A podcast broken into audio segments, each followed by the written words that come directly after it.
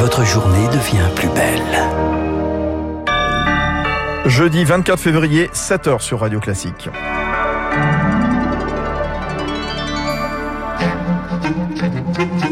La matinale de Radio Classique avec Fabrice Lundy.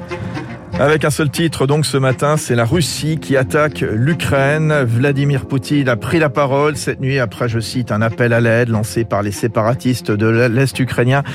Des explosions ont été entendues dans plusieurs villes du pays, au-delà de l'Est, hein, jusqu'à l'Ouest du pays, à la frontière de l'Europe, en passant par la capitale. Kiev dénonce une invasion de grande ampleur en cours. Dernier développement, réaction de la communauté internationale. Première conséquence sur les marchés dans un instant dans le journal et sur Radio Classique. Radio Classique. Laurence Gontier, donc, euh, l'information de la nuit, c'est Vladimir Poutine qui a pris la parole. Il annonce une opération militaire en Ukraine. Une déclaration surprise à la télévision pour, dit-il, défendre les séparatistes de l'Est qui ont appelé à l'aide pour repousser l'armée ukrainienne. Dans, son allocution, le maître du Kremlin appelle les militaires ukrainiens à déposer les armes. Il n'a pas donné de précision quant à l'ampleur de cette opération. Si elle allait se limiter à l'Est du pays, ce qui n'est, semble-t-il, ce qui n'est pas le cas. Euh, Chloé Juel, le président russe, a pris la parole alors que le Conseil de sécurité de l'ONU tenait une nouvelle réunion d'urgence sur la crise ukrainienne. Oui, lorsque l'annonce du discours surprise de Vladimir Poutine est tombée à la tribune des Nations Unies, l'ambassadeur ukrainien a supplié son homologue russe, appelé Poutine, appelé Lavrov pour stopper cette agression. Face aux défis russes, les mots ne sont plus les mêmes. La Russie a fait le choix de la guerre pour l'ambassadeur de France à l'ONU. Washington évoque une guerre préméditée. Selon un média ukrainien, il semblerait d'ailleurs que la vidéo du discours de Vladimir Poutine ait été enregistré il y a 48 heures. Pas de panique, a déclaré ce matin le président ukrainien sur les réseaux sociaux. Nous sommes prêts pour tout, nous allons vaincre. Deux puissantes explosions ont été entendues quasi simultanément dans plusieurs villes du pays et pas uniquement à l'Est. Hein. Oui, plusieurs explosions ont frappé l'Ukraine depuis 4 heures, heure française. Cette attaque ne se limite pas au Donbass. Kiev et Odessa sont également visés. Kiev, où les sirènes anti-bombardement ont retenti dans les rues tôt ce matin. Des sirènes anti-bombardement également à Lviv, dans l'ouest du pays. Ces attaques viseraient donc l'ensemble des frontières russes et bélarusses selon les autorités ukrainiennes. Une invasion de grande ampleur selon les mots du ministre ukrainien des Affaires étrangères. Les réunions de crise euh, s'enchaînent bien sûr. Les ambassadeurs des 30 pays membres de l'OTAN vont se retrouver en urgence ce matin à Bruxelles. L'Ukraine qui a d'ores et déjà annoncé la fermeture de son espace aérien pour l'aviation civile. Quelques heures plus tôt, le Quai d'Orsay appelait euh, tous les Français installés en Ukraine à quitter le pays. Emmanuel Macron s'est entretenu hier soir avec son homologue ukrainien Volodymyr Zelensky. Il lui a réitéré le soutien de la France en matière économique et financière, ainsi qu'en matière d'équipement défensif. L'annonce de cette opération euh, militaire russe en Ukraine et ses premières conséquences directes sur l'économie. Le prix du baril de pétrole dépasse les 100 dollars pour la première fois en plus de 7 ans. La bourse de Moscou annonce la suspension des échanges. Celle de Hong Kong dévisse à l'ouverture, moins 3%. Oui, ça continue d'ailleurs. On est en milieu de séance et puis Tokyo, là, qui est en train de perdre 2%. On y reviendra évidemment dans un instant dans l'essentiel de l'économie, Laurence. Dans l'actualité, c'est la présidentielle française, bien sûr, qui se poursuit, la campagne en tout cas. Avec les temps durs pour Valérie Pécresse. À moins de 50 jours du premier tour de la présidentielle, la candidate des Républicains poursuit sa chute dans les sondages. L'un d'eux l'accrédite à seulement 11,5% des intentions de vote. Le nôtre montre que les courbes d'Éric Zemmour et Valérie Pécresse pourraient se croiser, tous les deux à 14%. Après son meeting raté du Zénith, le quotidien Libération révèle des fraudes lors de la primaire. Victoire Fort. En décembre dernier, les LR affichaient un large sourire en annonçant le bon des adhésions pour voter au Congrès. De 80 000 adhérents, le parti est passé à plus de 148 000. Les chiffres ont-ils été gonflés?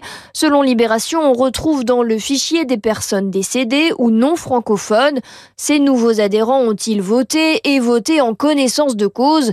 Impossible de le savoir. Le parti saisit la justice. Valérie Pécresse, elle, campe sur ses positions. Primaire exemplaire, tentative de déstabilisation. Il faut dire que sa candidature tangue un peu et dans une campagne, le récit, la dynamique compte pour beaucoup. Si les électeurs doutent, les voix s'effritent. Certains électeurs pourraient être tentés de se reporter sur Éric Zemmour pour le camp des fionistes, sur Emmanuel Macron pour les plus centristes, ou alors ne plus se prononcer du tout. Il ne reste que six petites semaines avant le premier tour. 7h05 sur Radio Classique. Moins de malades dans les hôpitaux, notamment dans les services de soins critiques. Moins de contamination aussi, même si le taux reste élevé. Ça s'améliore, Laurence Gontier, sur le front du Covid. Doucement, mais sûrement, le gouvernement conditionne toujours la levée du pass vaccinal à un passage sous le seuil des 1500 patients en réa et un taux d'incidence de 500 pour 100 000 habitants. Pendant ce temps, Hong Kong redoute de voir son système sanitaire déborder face à la flambée des cas de Covid. Le gouvernement vient d'autoriser en urgence le personnel médical de Chine continentale à venir exercer sur son territoire. Des milliers de contaminations sont désormais enregistrées chaque jour jusqu'à l'arrivée d'Omicron. Hong Kong avait été euh, largement épargné grâce à une stratégie euh, zéro Covid stricte. Les convois dits de la liberté continuent de faire des émules. Des dizaines de routiers américains opposés aux mesures sanitaires ont pris la route dans le sud de la Californie hier soir. Drapeaux américains sur leur pick-up et bannières proclamant liberté. Ils ont prévu de traverser les États-Unis pour aller protester à Washington, soutenus par de nombreuses organisations conservatrices anti-vaccins et anti-masques. Roselyne Bachelot se dit attentive aux conséquences que la fusion des éditeurs Hachette et Editis pourraient avoir sur la diversité de la création littéraire, la situation des libraires et aussi des auteurs. La ministre de la Culture a réagi au lancement lundi par Vivendi de son offre publique d'achat sur Lagardère qui aura lieu entre mi-avril et fin mai. On connaît désormais le calendrier.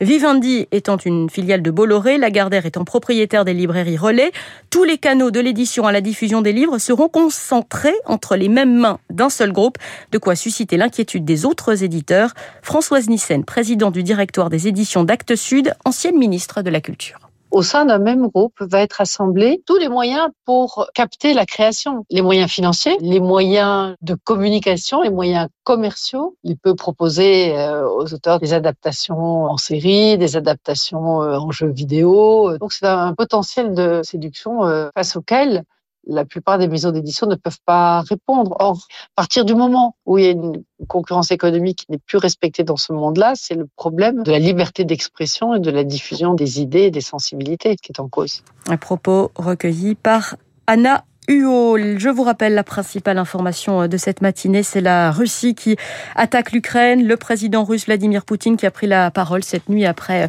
un appel lancé par les séparatistes de l'Est de l'Ukraine. Euh, des explosions. Hmm entendu un peu partout euh, dans le pays, euh, y compris euh, dans l'ouest de l'Ukraine. Nous y reviendrons bien évidemment tout au long de cette matinée sur Radio Classique. notamment à Lviv. Hein. On est vraiment à 80 km de la Pologne, c'est-à-dire on est vraiment à l'opposé donc de ces provinces séparatistes de l'est de l'Ukraine. Preuve que Vladimir Poutine a décidé de frapper le, tout le territoire, à la fois depuis la mer Noire, depuis la Russie, puis bien sûr depuis le Bélarus, puisque le président Loukachenko s'est entretenu quelques instants donc avant l'attaque euh, de la Russie avec le maître du Kremlin, avec Vladimir Poutine. Voilà, on y reviendra ce matin avec Laurence Gontier, donc tout à l'heure dans les infos, Charles Bonner, bien sûr, 7h15, l'économiste Robin Rivaton qui sera avec nous. Et puis Renaud Black, ses invités, prendra le relais à 7h30 avec Renaud Girac, le général Pellistrandi. Il est 7h08 à tout